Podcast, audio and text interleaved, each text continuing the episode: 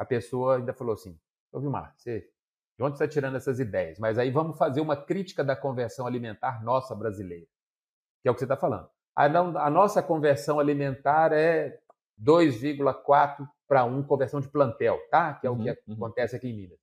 Em quais níveis? Em quais níveis? Né? Uhum. Então, assim, a gente. Peso na... de abate.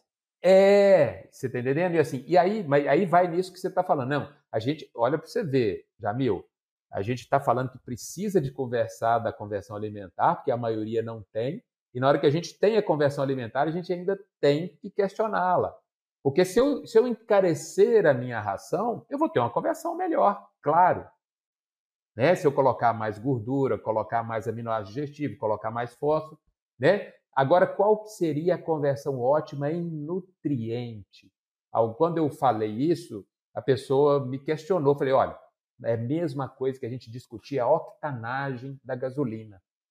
Por que, que você põe gasolina no seu tanque e não álcool?